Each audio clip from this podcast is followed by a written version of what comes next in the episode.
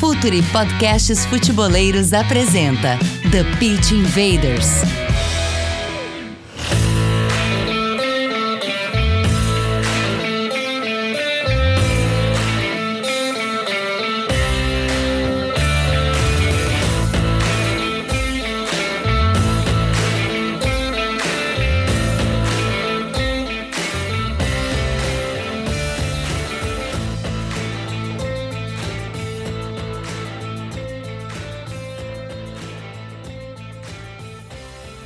Olá, futeboleiros! Olá, futeboleiras! Futuri Podcasts apresenta The Pitch Invaders, episódio 241. A gente está aqui há muito tempo já, sempre falando de maneira profunda e séria sobre o jogo. Meu nome vocês já sabem, Eduardo Dias. Estamos no ar em mais uma invasão futeboleira, começando o line-up aqui pelo time da casa, Gabriel Correia, nosso head de conteúdo, voando no YouTube, Dali Gabriel. Tudo bem, Dinho? Um abraço para ti, para todo mundo que tá ouvindo. Tô muito feliz hoje que é mais um treinador que tem muita história, muitas coisas para nos contar. Acho que tem muita coisa para a gente conversar hoje. É, aqui no YouTube, particularmente, os técnicos portugueses estão em alta, né? O Paulo Souza tá chegando a 500 mil visualizações, o vídeo dele, né? Tá chegando, chegando no Flamengo agora. Então a gente tá batendo as 500 mil visualizações. O canal já tá com praticamente 2 milhões de visualizações. Então, muito feliz aí por esse momento aqui no conteúdo e muito feliz pelo convidado de hoje, que eu tenho certeza que vai ser muito legal. E o mais legal de tudo isso, né, Gabriel, é atingir esses números com uma abordagem técnica, profunda, sério, séria sobre o jogo, sem falar sobre arbitragem, uh, especulações sobre contratações, isso me deixa muito orgulhoso. Eu tenho certeza que o Futuro está cumprindo com a sua missão e uma das nossas missões aqui é trazer gente que nos deixe uh, ideias, conceitos, para que a gente possa também ter uma visão diferente sobre o jogo e para enriquecer o nosso playlist lá no Spotify de treinadores, mais um grande convidado, futeboleiras, futeboleiras. Vamos receber Luiz Castro, técnico atualmente do, do Rail Esportes Clube do Catar. Seja bem-vindo ao Futuri, Luiz. Boa noite, Gabriel. Boa noite, Eduardo, e a todos quantos nos irão ouvir e ver. É um prazer falar convosco. Antes de mais, parabéns pelo vosso sucesso e parabéns por terem atingido esse sucesso a falar de futebol. Futebol, a sua essência, o jogar, as dinâmicas do jogar, o que é treinar para jogar e isso é, é importante para nós treinadores um, ehm, sabermos que há muita gente interessada nessa, nessa forma de estar no futebol. Invaders, vamos invadir o playbook de Luiz Castro.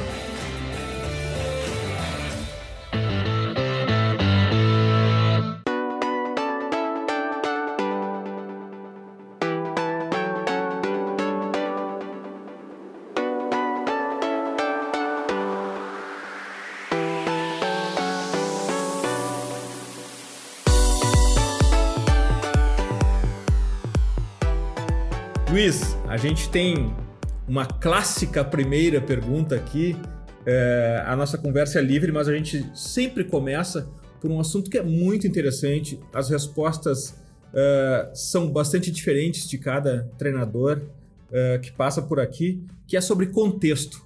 Contexto é um ponto que a nós parece é, ser desprezado nas críticas e análises diárias sobre o futebol, se, se analisa muito o resultado, se analisa e se deixa de lado o contexto uh, que está sendo uh, que está acontecendo naquele momento com aquele time, com aquele grupo de jogadores, com o treinador, partidas, chegadas. E um ponto que a gente aborda sempre aqui é que treinadores uh, sempre têm sua ideia sobre o jogo, sempre tem um conceito estabelecido. Porém, os clubes têm a sua cultura, já tem seu modelo de jogar, questões geográficas, jogadores diferentes, muitas vezes contraditórios àquela ideia inicial que o treinador pensa. E aí, aonde que fica a ideia do treinador, Luiz? Nesse contexto, o que, que precisa prevalecer? O, o, os recursos humanos, o, o perfil dos jogadores para um certo modelo ou a ideia do treinador? Um, eu, acho, eu acho que todos nós estamos de acordo que o contexto determina.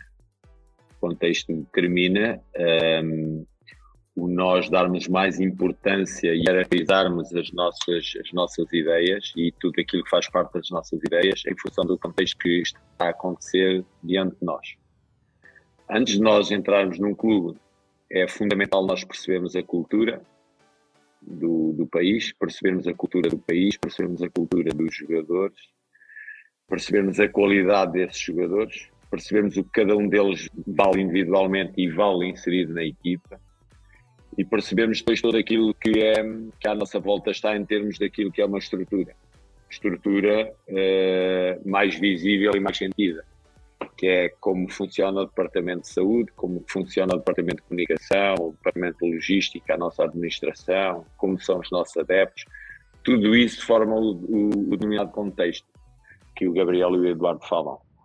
Um, e muitas vezes, quando nós hierarquizamos dentro de nós um, aquilo que é mais importante para determinado momento do clube, uh, isso determina muito o nosso sucesso e o nosso insucesso.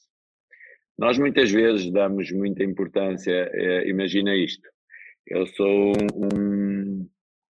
Falo, falo com exemplos, eu acho que os exemplos mais práticos são, são mais esclarecedores para quem nos ouve. Quando eu cheguei ao Shakhtar, eh, eu sou um treinador claramente de construção eh, a partir de trás e a equipa chegar junto à frente, eh, com muita gente em zonas de finalização, em que quando, imagina quando o ala chega a uma zona de, de, de servir, ter pelo menos três, quatro opções dentro da área e com a equipa toda a aconchegar, sem perder o equilíbrio defensivo um, e esse equilíbrio defensivo ser garantido pelos dois centrais, mais um dos laterais, ou, ou se jogamos em 3, em, em 3, 4, 3, ser garantido pelos dois centrais, mais, eh, mais um dos laterais que fica nessa linha de 3. Ok. Uh, mas cheguei a Shakhtar e na equipa uh, tinha um jogador que era determinante quando, quando, quando recuperava a bola e quando a bola lhe era passar em zonas mais baixas e conseguia conduzir a quebrar linhas. Esse jogador era brasileiro, o Tyson. Então, Tyson era um jogador que, eh, quando, quando recuperávamos em zona baixa e ele recuperava em zona baixa, era um jogador que queimava linhas e progredia de forma muito rápida e atrás dele poderia levar um ou dois jogadores de equipa para uma transição rápida, para uma finalização também rápida. Claro que aquela que é a nossa ideia macro, que nos acompanha, que é ah, o jogo triangulado em que inserimos todos os jogadores dentro da equipa, que levamos ao corredor direito, variamos ao corredor esquerdo, que, que o pivô faz essa, faz essa, essa placa giratória dentro da equipa, nos ligamos quando, quando estamos na frente, temos ali um conjunto de jogadores metidos na última linha, em cima da última linha defensiva do adversário, em que nos pro, pro, pro, produzem diagonais curtas, em que nós servimos essas diagonais curtas, quando fecha de um lado a roda e vai ao outro. Tudo isso, quando nós olhamos e vemos um Tyson na equipa a progredir de forma rápida, uh, a queimar linhas, nós pensamos, não, temos que hierarquizar isto também, temos que, temos que priorizar outras coisas dentro do nosso trabalho e ajustar um pouco a equipa àquilo que são as mais-valias um jogador é um pequeno dos exemplos que lhe digo que o contexto determina muitas vezes aquilo que nós vamos formar e as dinâmicas que vamos instalar na nossa equipa. Portanto, os preconceitos instalados em nós muitas vezes caem por terra perante o contexto que nós vamos encontrar. E olha que legal, Eduardo, e de novo um prazer estar falando com, com o professor Luiz é, aqui sobre. Até vou pegar o ponto desse Shakhtar que chegou numa semifinal de Liga Europa, e eu acho que tem um outro contexto aí, professor, que a gente tem que colocar, que vocês tiveram naquele momento, com a guerra em meio ao caos que foi gerado, os jogadores sentiram aquilo naquele momento. Vocês tinham pouco tempo de treino, vocês tinham muitas viagens, né? Mesmo não é algo tradicional, mas vocês tiveram isso porque mudou-se tudo em meio, é, em meio à situação que vivia é, Donetsk. É, como trabalhar aí sim nesse período, quando você tem pouco tempo de treino, você tem muitas viagens né, que são desgastantes, viagens mais longas, vocês não treinavam em Donetsk, né, então já era uma, uma mudança bem clara também no ambiente de trabalho. Como viver um período assim onde você tem menos tempo de treino, um, um momento muito adverso que você viveu naquele, naquele período com o Shakhtar? Sim, há, foi um contexto muito difícil. Eu tive a sorte de, de pegar uma equipa que estava construída de trás, que embora tivesse, e voltamos a falar de contexto, estás outra vez a falar de contexto. Uhum. E mais uma vez prova que o contexto determina mesmo e condiciona mesmo e nos atira para situações imprevisíveis e nós temos que estar totalmente adaptados uh, uh, para mudar o que quer que seja dentro de nós, para aproveitarmos uh, o melhor que temos nas mãos e para ultrapassar as dificuldades que nos aparecem pela frente. E, mas a, a, a, verdade é que foi um ano muito, muito, muito difícil esse que está a falar. Mas foi difícil para nós, mas também foi difícil para os outros clubes.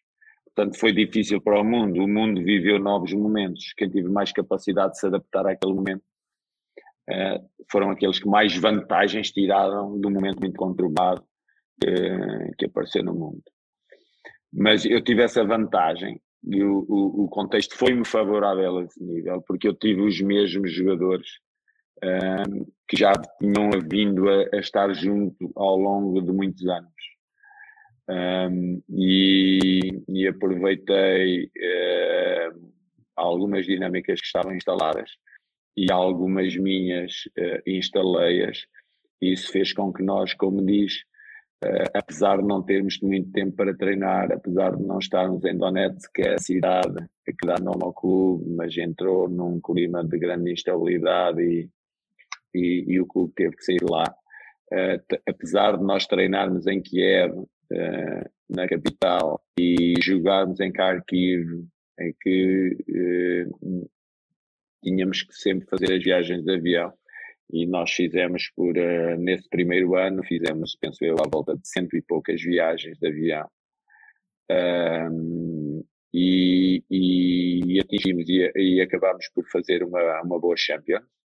Uh, não nos qualificámos para os oitavos final, mas entramos, uh, entramos na Liga Europa e fomos até à meia final da Liga Europa, onde nós perdemos com o Inter de Milão a meia final e o Inter de Milão seguiu para, para, para a final e, e perdemos de uma forma clara com eles, eles foram melhores nessa meia final. Uh, mas não, não foi por todas estas adversidades que deixámos de chegar. E, e suportámos muito no vídeo, suportámos muito naquilo que tínhamos feito até aparecer a impossibilidade de, de treinarmos diariamente como, como tínhamos vindo a fazer. E, e, e nós estarmos a jogar uh, sempre campeonatos, Champions, campeonato, Liga Europa, campeonato, Liga Europa, campeonato, Liga Europa, sempre todas as semanas neste ritmo, com, com jogos 3 em 3 dias, jogos 3 em 3 dias, nós conseguimos chegar a essa, essa meia final, a praticar um futebol de qualidade, uh, porque, primeiro, uh, eu acho que quando acontecem estes momentos de grande densidade competitiva, há coisas que são fundamentais o descanso dos nossos jogadores, a forma como o Departamento de Saúde atua sobre eles, a forma como eles se alimentam, como eles se hidratam, como eles estão atentos a todo e qualquer vídeo que nós mostramos, como eles absorvem toda a nossa informação e como a conseguem colocar em prática. Praticamente nós, o, o nosso, o nosso treino era o jogo e o jogo era o treino, aquilo tudo ali se estava um pouco a misturar. Eh, e como eles absorviam o lado estratégico do jogo. Nós, nós eh, nós termos que, eh, porque é completamente diferente de jogar um jogo de, de campeonato e depois irmos jogar contra o City, ou jogamos o jogo de campeonato e depois irmos jogar contra o Real Madrid. Uh, são jogos muito mais intensos e que o lado estratégico do jogo está muito mais vincado. Nós temos que passar um conjunto de informação aos jogadores em muito pouco tempo. E isto entramos num, numa área que é decisiva para os dias de hoje, é a cultura desportiva do jogador a forma como o jogador conhece o jogo, a forma como o jogador se movimenta dentro do próprio jogo de forma inteligente, em que e essa dimensão de rendimento, porque muitas vezes nós olhamos os jogadores pela só por três dimensões de rendimento. Olhamos o jogador pela dimensão técnica, tática e física. E esquecemos de uma dimensão que determina, e eu acho que presida todas as outras, que é a dimensão mental e eu tinha jogadores de uma dimensão mental fantástica, o Alan Patrick, eu, para não me esquecer de alguns, me refiro a alguns, talvez me esqueça, mas quando nós temos dentro da equipa um Alan Patrick, quando temos um Marlos, quando temos o Tyson, o, Konoplienko, o Stepanenko, o Matvienko, o Krivstov, são todos jogadores que, que, têm, que têm dentro deles um conhecimento do jogo fantástico e que nos e que permite eh, suportar todos os outros mais jovens como o TT, como o Dodô, como o Vitão, como o Marcos António, não é? Um, como o Bondarenko, como, como, como, todos os outros jogadores mais jovens, ou Sudakov, eram, eram suportados, ou Solomon, eram suportados pelos jogadores mais velhos. Então, essa, essa, essa capacidade mental da equipa um, foi determinante para nós atingirmos um bom resultado. Essa capacidade mental, me parece que num jogo que cada vez tem menos espaços dentro de campo, a velocidade é maior, parece que, que saber jogar o jogo e ter a capacidade mental são, são ativos fundamentais para vencer uma partida. E, e, e, e, um ponto que eu acho importante da gente debater agora, eu queria saber a tua opinião, Luiz. Essa capacidade mental, ela é treinável ou vem com o jogador? Claramente ela é treinável. Claramente ela é treinável. Dou mais um exemplo. Eu acho que eu acho que hum, nós na gestão do treino, na transição de exercícios, queremos uma equipa, temos uma equipa em mãos que não se foca tanto e que perde foco ao longo do jogo. Se nós, durante o treino, mesmo na transição de exercício, obrigamos os jogadores a estar ligados a nós, não tendo fatores distratores, ou se eles houverem, se houver esses, esses fatores distratores, eh, continuamos com a equipa agarrada, continuamos com a equipa comandada, que não os deixamos desligar nenhum momento com conversas entre eles eu acho que tudo é treinável. Se durante o exercício nós não permitimos quebras, temos o exercício sempre em alta intensidade, através da comunicação que nós damos aos jogadores. E os jogadores conseguem estar ligados sempre ao longo do exercício. Quando nós no exercício é um jogador que baixa de intensidade e nós chegamos junto a ele e provocamos a, a, o, o, aumento da intensidade a esse jogador e obrigando-o a estar ligado, uh, tudo isso nos prova a nós que é treinável. Uh, eu acho que o treino tem de andar muito próximo do jogo. O treino uh, são partes uh, que nós vamos buscar ao jogo e que treinamos essas partes em treino. E elas, as quatro dimensões de rendimentos têm de estar ali presentes naquele, naquele, naquele exercício. Técnica, tático, físico e psicológico são as dimensões de rendimento. E se eu digo que a dimensão de rendimento psicológico é uma das dimensões mais importantes, eu não posso deixar de estar atento a ela durante o treino. E tenho de perceber que quando um treino, quando um jogador entra em frustração porque o critica à frente do colega, é um jogador que está em déficit ao longo do jogo, porque se ele pode ter um revés durante o jogo, é um jogador que vai ao fundo. Então, o jogador que não aguenta uma crítica do treinador ao longo de um treino é um jogador que à partida não irá aguentar a crítica de um estádio ao longo de um jogo. Então, podemos ter, ter ali um problema a resolver e temos que perceber eh, todos mas muito mais o jogador, o que é que nós podemos fazer para ajudar para ele não afundar. Nós sabemos que há jogadores que hum, vivem muito, muito da confiança que o treinador lhe dá. E há outros jogadores que vivem muito, muito, muito do conflito que podem ter com o treinador. E outros jogadores vivem muito, muito da agressividade que o treinador ter sobre, pode ter sobre eles. Eu tive um jogador que, que em determinado momento da época me disse oh, Mister, eh, por favor, durante o treino ou durante o jogo, trata-me mal se tiveres que me tratar mal, porque isso motiva. Portanto, eh, são mundos, o, o, a cabeça de cada um deles é um mundo totalmente diferente e que nós temos de estar atentos. Então, nós temos de treinar isso. Se esse jogador se sente bem a ser pressionado pelo treinador, a ser maltratado pelo treinador ao longo do jogo, eu tenho que o tratar mal também ao longo da semana para, para, para, para motivar. Quando digo tratar mal, tratar mal entre aspas.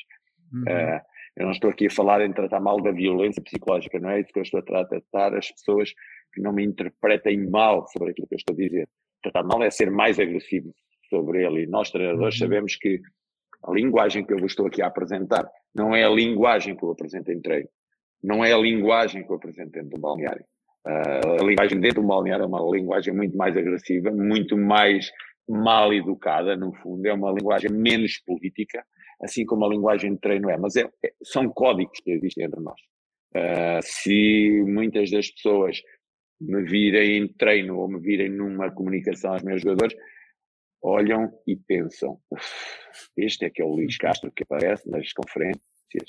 Pois, mas é esse o Luís Castro que aparece ali, que é diferente do Luís Castro que aparece nas conferências, porque uhum. aquilo com que começámos, acho que começaste a, a conversa com uma palavra que, que é fantástica que é o contexto. O contexto determina comportamentos. O contexto exige mais ou menos de nós uh, percorrermos determinados caminhos.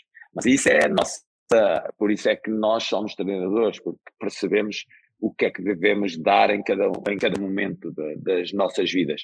O que devo dar na comunicação com os meus adeptos, o que devo dar na comunicação aos jornalistas, aos meus jogadores, ao meu presidente, aos meus departamentos, tudo é diferente. Nós temos que percorrer caminhos diferentes. Então é isso, é treinar, não? e temos que treinar e ter muito cuidado com ele. O, o Luiz falava dessa questão da mentalidade, eu só lembrava da série do The Last Dance, né, com o Michael Jordan, que era, todo mundo sempre relata ele ser um cara totalmente agressivo, vamos usar o termo agressivo, mas entendendo dessa ideia de cobrar muito seus companheiros, no nível ainda né, de, de cobrança da, da NBA, eu acho que é um bom exemplo. Quem não viu, inclusive, já deixo de sugestão aqui, já que está no, no meio do episódio falando sobre isso. Agora, Luiz, deixa eu entrar dentro de campo, porque observando e lendo algumas entrevistas, e o próprio Shakhtar, para mim, é um, é, é, um, é um próprio assim, centro, nesse caso, da, da sua ideia de jogo, observando assim, do, dos últimos anos, é, eu li uma entrevista que você falava que o volante, o pivote, acho que chamam de pivote em Portugal, era. Eu não sei se a expressão era essa, mas era o, o farol da equipe, aquele cara que coordenava e ajudava muito né? Quando a gente fala de um time que gosta de sair desde trás. E é claro que às vezes a gente não tem esse pivote, esse cara que pode fazer isso. E eu queria entender um pouco mais de qual é o que, que você vê nesse cara como fundamental para o jogo. Por que, que ele é tão importante na sua equipe para construir desde trás ou para quando já está em fase ofensiva? Sim. O, o, o volante para mim é determinante dentro de uma equipa e nós na construção da equipa procuramos sempre o homem que, que tem capacidade para fazer isso. E tem porquê? Porque ele, ele, ele é constantemente o tal farol dentro da equipa, porque ele é o farol porque quando a equipa está perdida, quando a equipa está em apuros, tem que procurar para ele resolver e para ele encaminhar o jogo. Porque ele, ele eu tenho, eu digo muitas vezes que os jogadores, a equipa tem um coração. Esse coração da equipa são os jogadores que jogam no meio campo da equipa. São os jogadores que estão no meio da equipa. São os jogadores que jogam para a direita ou para a esquerda ou para a frente ou para trás, eh, que decidem os caminhos a dar à bola, que se ligam à frente, que se ligam atrás, nesse jogo mais construído quem está no meio está, está constantemente a ajustar em função daquilo que está a passar. Então, o pivô é o jogador que ainda hoje eu falava com o meu pivô sobre isso e, e dizia: Tu és o jogador que faz jogar, tu és o jogador que equilibras, tu és o jogador que faz coberturas, tu és o jogador que vais pegar abaixo, tu és o jogador que pegas alto, tu és o jogador aqui, tu és o jogador ali, tu és o jogador que, que dá apoio ao triângulo direito, tu és o jogador que dá apoio ao triângulo do lado esquerdo tu és o jogador que está no meio do losango, tu, tu és tudo isto. E tu podes ser tudo isto. Agora, tens que perceber exatamente como gerir outro, outro termo que aplicaste há pouco. Tens que perceber onde estão os espaços para tu entrares e onde estão os espaços para tu roubares. Porque no jogo, o jogo é uma constante conquista de espaços e uma conquista e uma permanente roubo de espaços a nossa equipa quer conquistá-los para jogar e quer roubá-los para a outra equipa não jogar. Então, tu, como estás no centro do jogo, tens que percorrer todos estes caminhos e tens de estar constantemente a perceber o que se passa nas tuas costas, ao teu lado, por todo lado. Porque enquanto ala escusa de se preocupar, gostaríamos que se preocupar com o que se passa do lado direito, porque o, o, o, o, o ala direito escusa de preocupar com o que passa do lado direito, porque do lado direito são os adeptos e o ala esquerdo escusa de se preocupar com o que está do lado esquerdo, do lado esquerdo são os adeptos. Tu estás no centro do jogo, ao teu lado direito, esquerdo, frente e trás só estão jogadores. Enquanto os centrais, normalmente atrás dele tem o guarda-redes, atrás de ti podes ter adversários. Enquanto que o nosso ponta, à frente dele pode ter só o, o, o guarda-redes, tu à tua frente tens adversários e colegas. Portanto, tu vais ter que fazer a gestão esses espaços, tu andas sempre no meio da equipa. Por isso é tão importante para mim o pivô. Tem que ser um jogador muito vamos, cerebral. Vamos, vamos usar o pivô então para a gente uh, seguir a nossa conversa de acordo com a dinâmica do jogo. Uh, a construção do jogo, Luiz. Esse pivô desce, tu usa os teus centrais. Como é que tu, tu, tu planeja? Uh, e aqui eu estou falando conceitualmente mesmo, vamos desprezar um pouco o contexto atual, ou se quiseres pode usar um exemplo. Como é que tu prefere a construção do teu jogo? Eu, eu, eu, eu gosto de que todos os meus jogadores participem no jogo. Porque nós hoje em dia nós temos ativos na mão que compramos por 5 eh, milhões e temos que vender por 20 milhões. Nós temos ativos na mão que compramos por 20 milhões e temos que vender Ótimo por 50 ponto. milhões. Então, eu tenho, eu, eu tenho que ter um jogo estético e um jogo de qualidade e um jogo de inclusão permanente dos meus jogadores. Quer no momento ofensivo, quer no momento defensivo. Porque se eu tiver um jogo direto, eu até posso ter um jogo direto, até pode ser mais eficaz, mas eu posso não estar a rentabilizar ativos. E hoje em dia o modelo de negócio do futebol é comprar, desenvolver e vender, ou é formar dentro de casa, desenvolver e vender. E se compras caro, tens que vender ainda mais caro. Se compras barato, queres vender muito caro para ter muito mais valias. Então o modelo de negócio é esse. Um treinador muitas vezes é contratado para ser campeão, os adeptos querem que sejam, sejamos campeões. E eu estou de acordo que eu também quero ser campeão. Só que para além de ser campeão, eu tenho que desenvolver meus jogadores e, e a minha administração tem que no final do ano ter rentabilidade financeira. Então tenho, eu tenho que apresentar à minha administração um jogo de qualidade e de inserção dos meus jogadores. Pode um jogo mais direto dar-me pontos, mas não me vai de certeza dar o desenvolvimento dos meus jogadores, pelo menos os que jogam no meio campo. Então, eu gosto desse jogo, gosto desse jogo apoiado porque gosto dele, porque gosto da estética do jogo. Eu, eu valorizo muito a estética do jogo. Mas também porque sei que este jogo pode levar a rentabilizar os jogadores que tenho dentro da, da minha equipe. Então, eh, aqui entra o pivô. Porquê? Eu tanto jogo com, podemos jogar com duplo pivô, como podemos jogar com pivô, um único pivô. Depende muito do que tínhamos pela frente. Por exemplo, quando jogámos contra o City, eu tive que jogar com duplo pivô. Porquê? Porque quer o De Bruyne de um lado, quer do outro lado, do outro lado, um dos alas, jogavam muito, um dos, o outro médio, jogava, jogava muito uh, a ir buscar o espaço entre lateral e central. É aquele espaço privilegiado do, do, do, que o City privilegia para a entrada em cima da linha, de, em, em cima da última linha. Então, só com duplo pivô é que eu podia, um deles, ocupar o espaço entre lateral e central do lado direito, e o pivô esquerdo cobria o espaço que se abria entre o nosso lateral e o nosso central, porque eu não queria que nós saltássemos com, com o nosso central a fazer cobertura lateral, porque normalmente o City, quando ela não conseguia entrar entre lateral e central, provocava um passo atrasado, para de primeiro haver um cruzamento ao, na zona de segundo poste, onde aparecia o ponta uh, a tentar finalizar. Então precisava dos dois centrais no centro dos, do corredor central, então um dos, um dos, dos de duplo pivô tinha que fazer essa cobertura. Okay? E o outro cobria a entrada da área. Uhum.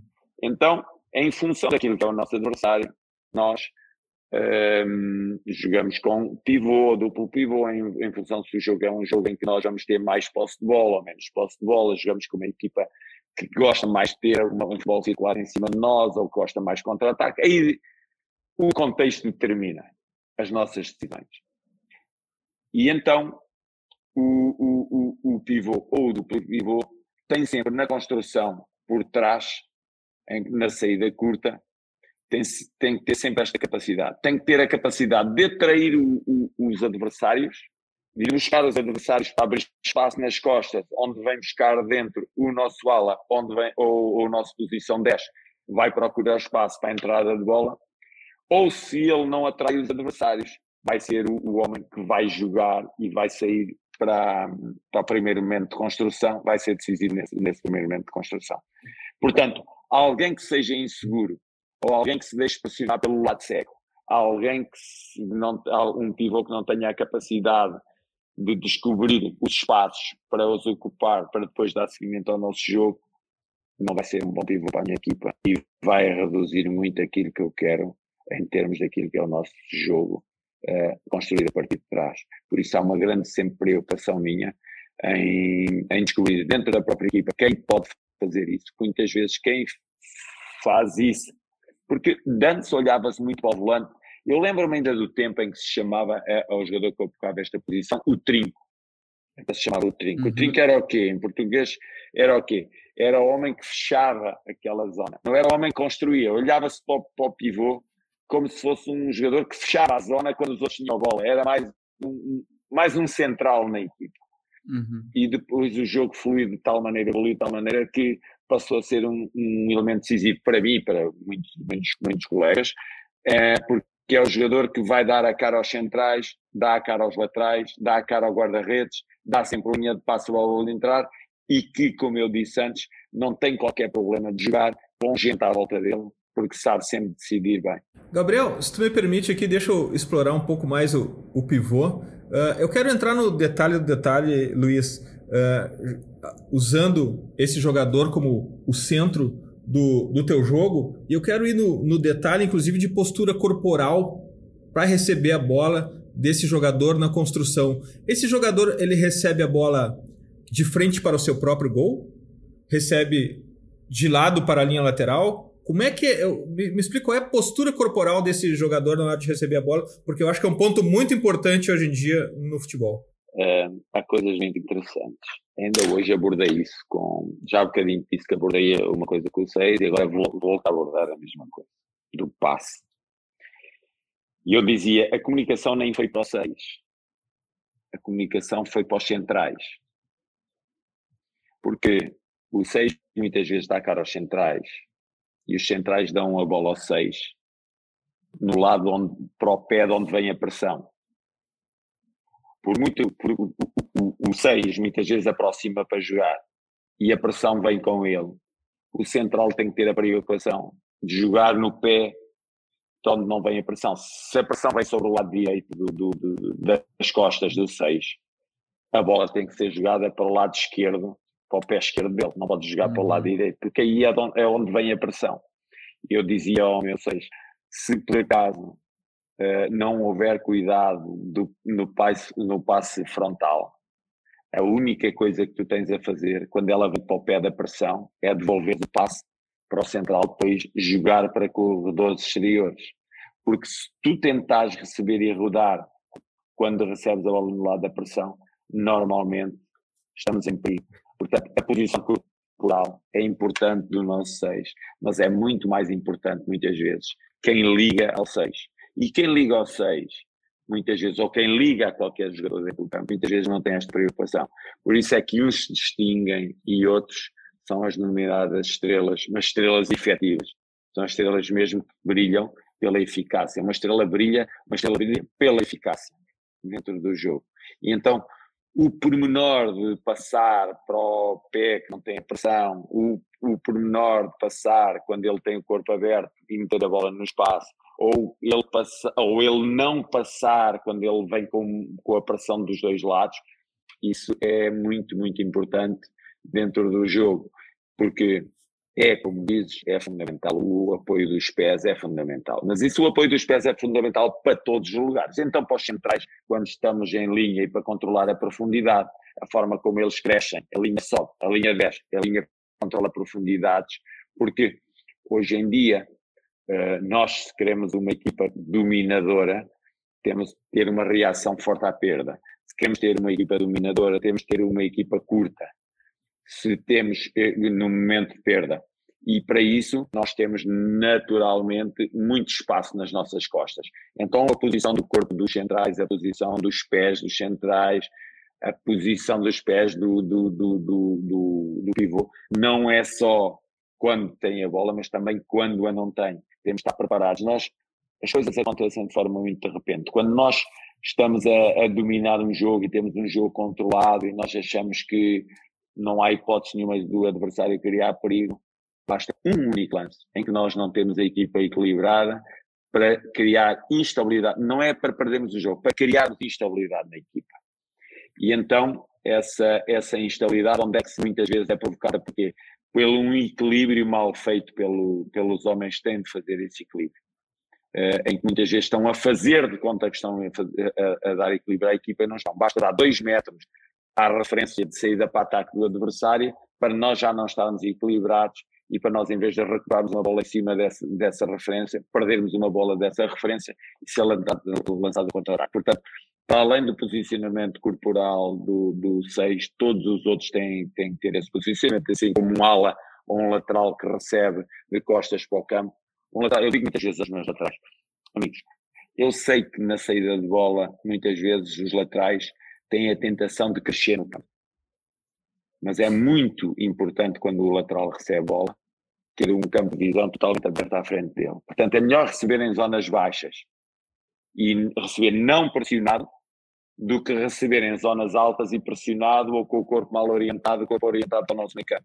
Portanto, o posicionamento, o posicionamento do corpo, o posicionamento dos pés é decisivo para o nosso bom jogar e para a segurança de jogo. Decisivo. Fala, futeboleiros, tudo bem? Eu espero que vocês estejam gostando do episódio de hoje. Mas antes de seguirmos com esse bate-papo, eu quero fazer um convite para vocês. Se você quiser receber conteúdo exclusivo no site, ter acesso às matérias fechadas, vai lá na aba Club e faça parte do Futuri Club por apenas R$ 12 mensais ou até mesmo em planos semestrais com desconto ou até mesmo anuais. Você ainda vai ter direito a desconto nos cursos do Futuri. Então, fique ligado. Além disso, eu quero lembrar para vocês que esse episódio também tem o apoio do Futuri Pro, o departamento de análise e mercado do Futuri. Seu time gasta menos dinheiro e ganha mais jogos. Para mais informações, mande um e-mail para comercial@futre.com.br. Agora, Luiz, uma outra coisa. Em tudo que a gente estava conversando agora sobre essa função e sobre os jogadores, esse, esse momento de construção, antes de eu entrar em outras fases do campo, eu tenho muita curiosidade porque já ouvi de alguns jogadores. Eu lembro de uma entrevista mais recente do, do Pablo Aymar, se não me engano, que em alguns momentos no jogo, né, ele disse que às vezes incomodava muito quando os treinadores. Para ele, né? E aí vai entrar no que a gente estava conversando sobre depende muito do jogador. Para ele incomodava quando alguém estava instruindo muito tudo que ele tinha que fazer. E é claro que o trabalho do treinador é dar o norte para a equipe antes dela entrar em campo, trabalhar e tentar encontrar todas as debilidades do adversário e, e, tentar encontrar esse espaço. Mas também em jogos, você falou do jogo do Manchester City, talvez seja um bom exemplo, não sei, você vai me dizer, mas tem alguns momentos que o jogador também é, ele vai ter que tomar a decisão independente do que o treinador disse em algum momento ou assim, por exemplo, no jogo contra o City que a pressão talvez seja mais absurda do que se esperava, algo ainda fora do que se esperava, mesmo sendo difícil hoje em dia, porque a gente observa e analisa muita coisa.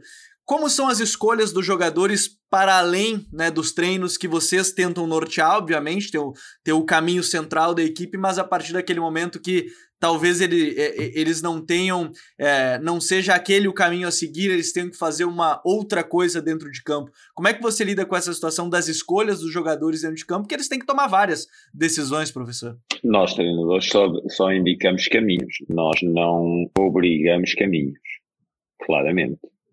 Eu acho que nós não podemos ter a tentação de transformar os nossos jogadores em robôs nas nossas mãos. Uh, um jogo de futebol nunca será uma PlayStation. Um, nunca será um, um, um, jogo de vídeo e de computador. Um, eu acho que quando nós temos jogadores criativos, como falou do Paulo Aymar, como há tantos outros no, no mundo, uh, felizmente, é fundamental que os outros percebam, e aqui entra aquilo que nós falávamos no início, aqui entra a capacidade do jogador entender o jogo e entender o que se está a passar. Os outros jogadores têm que ajustar em função do que está acontecendo em campo. Nós, o, o, o, há uma coisa que é muito importante, é que nós percebermos que a decisão está sempre na, na, na cabeça dos jogadores. E a tomada de decisão é algo que no, nos jogadores mais criativos, eh, apesar de nós indicarmos o caminho e há um caminho definido que é a nossa a, forma como nós achamos que deve ser um, jogo no seu momento de ataque, um jogo no seu momento defensivo, pronto, isso tudo são, são coisas que nós, uh, princípios e superprincípios que nós definimos. Uh, mas uh, o jogador não é uma máquina, o jogo nunca será um jogo de, de não será um videogame. Portanto, não é comandado por nós ali num banco com um joystick a, levar os jogadores onde quer. O jogador toma a decisão e os outros ajustam em função da, da decisão que o colega tomou. O, claramente, os jogadores mais criativos são aqueles que trazem ao jogo uh, aquele lado mais inesperado do jogo. Acontecem coisas que ninguém está à espera que aconteçam. E os jogadores, os jogadores da equipa, de, do jogador mais criativo, têm que ajustar em função daquilo que está a acontecer. Portanto, há espaço claramente para os criativos um, e para todos os outros jogadores um, tomarem a decisão que entenderem tomar dentro do jogo. Uh, Luiz, um ponto, um ponto importante para a gente seguir no nossos, nas nossas fases do jogo aqui é o ataque. O ataque que é um ponto, de certa forma, complexo durante o treinamento, se começa pela defesa, depois se vai ao ataque, e hoje há uma tendência, não sei se concordas com isso, de times, inclusive e seleções de grande expressão, defendendo com uma linha muito, muito baixa. Mesmo. Uh, como é que se trabalha contra uma linha baixa? Qual é a tua preferência de ataque?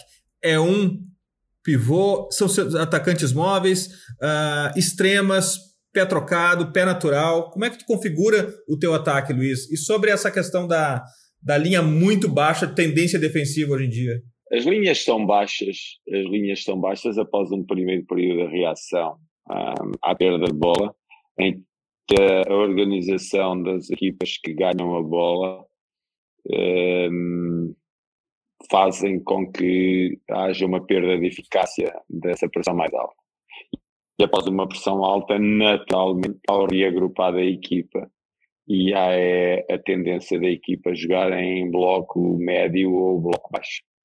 Um, hoje as equipas estão muito organizadas e sabem muito bem para onde querem sair, assim como as equipas também estão muito organizadas e sabem muito bem formar os blocos. Um, um bloco baixo, na minha opinião, para ultrapassar nós eh, imaginemos eh, uma equipa com um pivô eh, a jogar em 4-3-3 ou a equipa a jogar em 3-4-3 no seu momento ofensivo.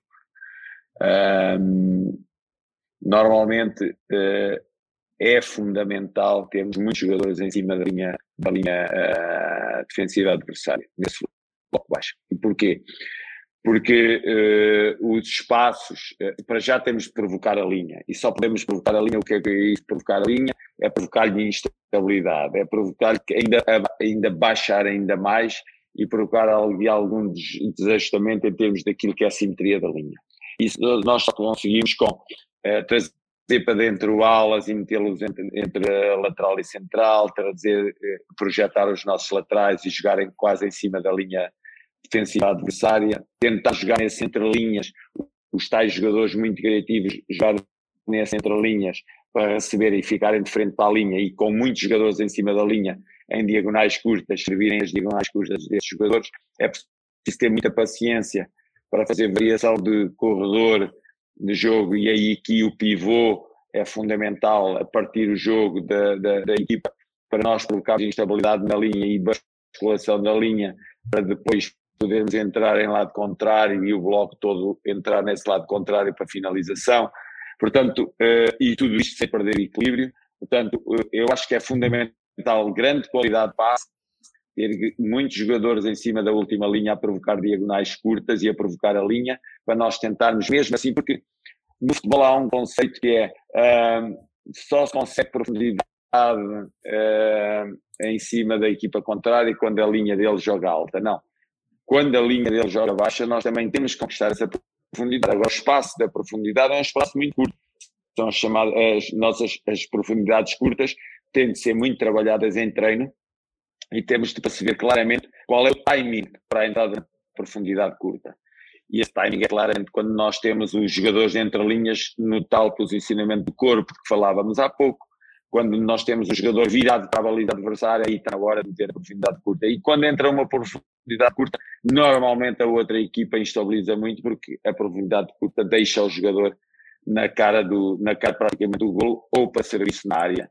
E, e, e, o serviço na área é sempre muito difícil para a outra equipa suster, porque nós estamos com muitos jogadores em cima da linha, da última linha defensiva, e aí uh, não é possível controlar nesta última fase de, de, de jogo do momento ofensivo.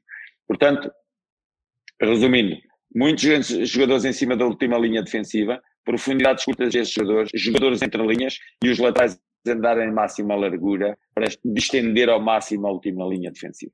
Professor, é, também é, aí um pouco fora de campo, talvez saindo dessa questão da, das fases do jogo, é, você foi jogador, você foi capitão, né? Você jogou bastante tempo dentro da sua carreira e, e trabalhou em diversos contextos, que foi tudo que a gente conversou aqui ne, nesse episódio. E lendo um pouco mais, também vi dentro de uma entrevista, eu achei uma frase para mim muito interessante, porque eu queria entender um pouco mais sobre isso, porque a gente sabe que treinador não tem meio termo, né? É, ou ele é o melhor do mundo ganhando jogos, ou ele é o pior do mundo perdendo jogos. E uma vez você falou que ser treinador é ser destruído a cada dia de jogo para voltar a se construir durante a semana até a próxima partida. Como é ser esse cara que vai se reconstruindo, né? Como você falou nessa entrevista para o The Coach's Voice uma vez, é, porque, de fato, assim como jogador, imagino que o treinador está em constante evolução, e aí você falou na questão de a cada partida. Como é que você trata essa questão de estar em constante aprendizado, constante evolução, seja a cada jogo, seja com jogadores novos? Como é que você trata essa questão em meio ao jogo da sua própria evolução, professor? Sim, eu acho que eu acho que é isso mesmo. Assim, um, um jogo destrói-nos. Destrói-nos porque nos retira toda a energia damos tudo nós ao longo da semana na preparação do jogo e depois já ao culminar da semana com o jogo. E, e confesso-vos que não sou, não sou um treinador que me que olhe para o jogo de uma forma tranquila, relaxada, não se passa nada comigo, que der dá, não, não, não, não. Tenho a consciência de que nós vivemos das, das vitórias e temos e tenho consciência que só resultados positivos me podem levar cada vez mais longe. E tenho a consciência que em cada, em cada dia nós aprendemos sempre alguma coisa mais. Mas aprendemos mesmo. E muito mais quando nós andamos em, como eu ando agora, em diferentes pontos do mundo e em diferentes culturas. Portanto, é claramente um mundo constante de aprendizagem, este mundo de, de ser treinador porque se não andarmos nessa constante evolução, nós somos, nós somos triturados pelo tempo e nós ficamos para trás. E então, eh, eu acho que o aprender é algo que nós temos sempre de fazer, através de documentários, livros, eh, filmes, daqui ouvir os colegas, conferências de imprensa de colegas, ver jogos das outras equipas, estágios em outras equipas, em outros pontos do mundo. Acho que temos um, um mundo para nos enriquecermos e para continuarmos a evoluir até ao último dia da nossa carreira. Isso ponto assente, está bem claro na minha cabeça, não quero ser um treinador antiquado aos 70 anos, não quero ser um treinador antiquado aos 75. Acho que todos nós podemos ser, uh, podemos estar no ativo até muito tarde, desde que estejamos, uh, uh, desde que tenhamos uma aprendizagem, um conceito de aprendizagem constante. Isso eu não tenho dúvida nenhuma. Uh, depois, essa destruição de que fala, vocês ao longo da entrevista têm que estar ligados, têm que estar, uh, têm que estar a dar da vossa energia. Então chega ao final a desgastados, chega, chega ao final a, a necessidade de recuperar, assim como nós no jogo necessitamos de muito recuperar e de nos reconstruirmos, porque é, é claramente um desgaste enorme eh, quando nós terminamos um jogo e muitas vezes há jogos e como eu dizia nós vivemos muitas vitórias uh, e sabe que no mundo um, agora um, há, isto vai acontecendo. Há treinadores que quando perdem parece que ganharam e há treinadores quando quando quando perdem, parece que perderam duas vezes, não é? E, e vai havendo isto. Então, ou até vezes quando ganham parece que perdem. Luiz, quem é, o, quem é o teu time, quem é o teu staff, quem que te acompanha nessa aventura do futebol? Quais são os nomes e cargos que eles desempenham e formam teu, tua equipe? Sim, uh, eu tenho cinco assistentes que me acompanham. Um ligado à área física, um ligado à área de treinador de treino de guarda-redes, outro à observação e análise do adversário e da nossa equipa, outro ligado ao planeamento e o outro ligado ao vídeo e análise também. E é o Vitor Severino, o primeiro assistente, depois tenho o João Brandão, o que está ligado à análise, à análise do adversário, Depois tenho o José Costa, está, está associado à análise vídeo do adversário, que monta, monta vídeos para apresentar os jogadores e, e, para apresentar a mim. Depois tenho Daniel Correia, Daniel Correia na área do treino de guarda-redes e o Pedro Brito na área de, mais da fisiologia, na, na preparação física, da, da, na ligação ao departamento de saúde. São estes os elementos que me acompanham. A gente já está estourando o tempo aqui, vamos caminhar para o final. Só uma coisa, a COVID, a COVID, essa nova variante, derrubou muito teu time, tivesse que, que de alguma maneira, uh, re, recriar ideias e conceitos aí. Conta pra gente só essa experiência aí rapidinho pra gente ir pro final. Como é que foi essa relação da Covid aí com o teu time? O, co o Covid tá, tá, estamos a conviver com o Covid já vai dois anos e lembro-me do ano passado, nós no jogo antes do Real Madrid, para a Champions eh, com o Real Madrid, nós temos perdido, uh, olha, perdi o Alan Patrick na, já no aeroporto. O Alan referiu, ah, tenho dois musculares, mas já está a doer o corpo, fica também. Já tinha perdido nove jogadores, uh, ficou mais um 10 para trás. Portanto, esta vai sendo a nossa vida, perder jogadores nos pequenos almoços, no dia de jogo, perder jogadores no aeroporto, porque começa a sentir algumas dores. Portanto, nós, nós começamos a ter que reagir em vez de, de, de planear, somos mais treinadores, não de planeamento, mas mais treinadores reativos. Reagimos em função das situações. E este ano aqui continua igual. De repente fui para um jogo com 12 jogadores ou 13 jogadores, uh, vai sendo assim. E depois o problema não é só, depois parece que temos 20, mas não temos 20. Nós temos 20, mas 7 são jogadores que estão há 3, 4 dias connosco que vieram de Covid. E depois temos aqueles que, devido a Covid, são mais propensos a lesões. Portanto, o mundo é um mundo diferente hoje. É um mundo totalmente diferente, é um mundo muito imprevisível, mas não adianta nós queixarmos. Eu acho que ninguém ouve, ninguém quer saber isso. Portanto, eu normalmente nem falo disso. Uh, vamos com os que temos, uh, ajustamos em função dos que temos, o contexto é este e temos que continuar a vida com estes. Porque não adianta nós, no final do jogo em que não ganhámos um jogo, ah, não, eu empatei o jogo, mas não, estive, não tive o António, o Fernando, o Manel e o Luís. Isso não interessa para nada. O que interessa é aquilo que aconteceu no jogo e interessa os jogadores que nós tivemos nas mãos. Os que não tivemos não interessa para ninguém.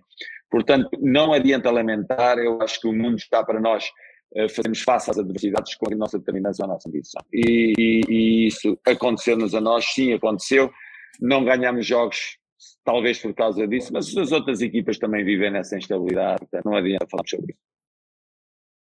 Que imenso prazer essa conversa com o Luiz Castro. A vontade de a gente seguir conversando mais e mais. Não vamos abusar da paciência dele, porque agora tem mais uma grande atração aqui nesse podcast, um clássico já, que são as dicas futeboleiras. The Pitch Invaders apresenta Dicas Futeboleiras.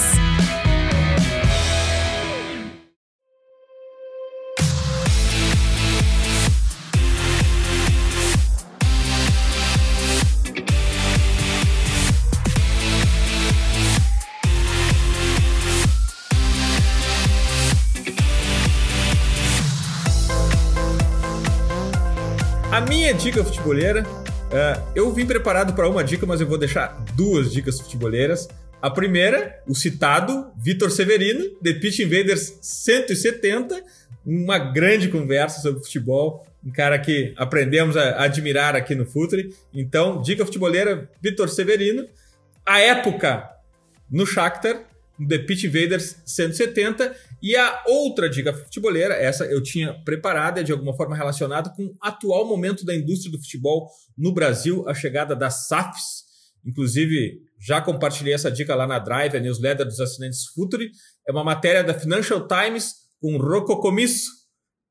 Comprou um clube de futebol, então começaram os problemas. É muito legal, é muito interessante, é uma longa matéria em inglês, mas o Google Tradutor ajuda vocês a desfrutarem dessa ótima história. Lembrando que todas as dicas estão no post de divulgação do episódio no futuri.com.br.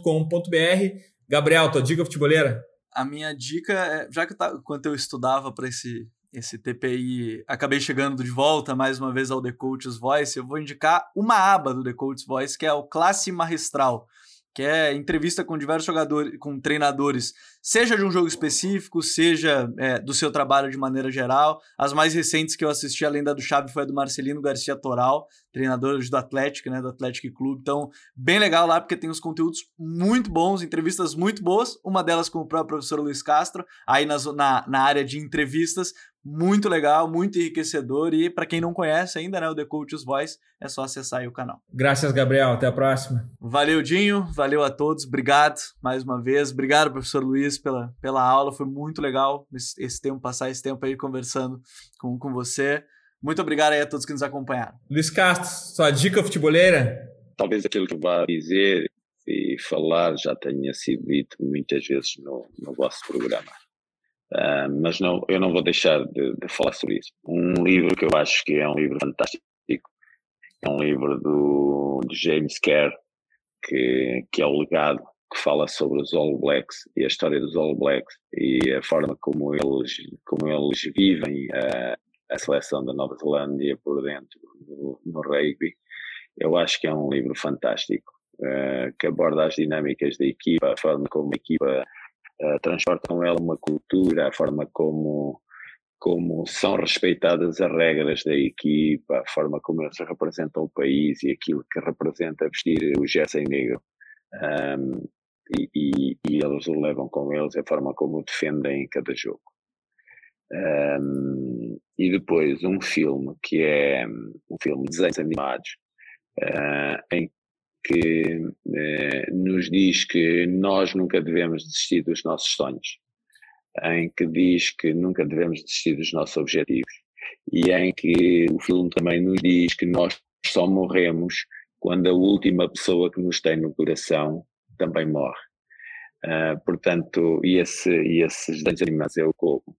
Um, é uma história lindíssima de um menino que gosta de tocar guitarra e que vive naquele mundo do, dos que já partiram e vai visitar esse mundo e percebe que realmente nós só morremos quando a última pessoa que nos tem no coração morre também, que morrer não é partir, que morrer é quando todos aqueles que ficam para trás ficam a viver esta vida. Luiz Castro, muitíssimo obrigado por ter, estar conosco aqui no Futuri, muitíssimo obrigado por participar aqui no TPI. A gente vai estar seguindo o teu trabalho, torcendo por ti. Obrigado, Luiz. Obrigado eu, felicidades para todos vocês. Foi um prazer enorme. Futeboleiras, futeboleiras, nós somos o Futuri e temos um convite para vocês. Pense o jogo. Abraço e até a próxima invasão. The Pit Invaders.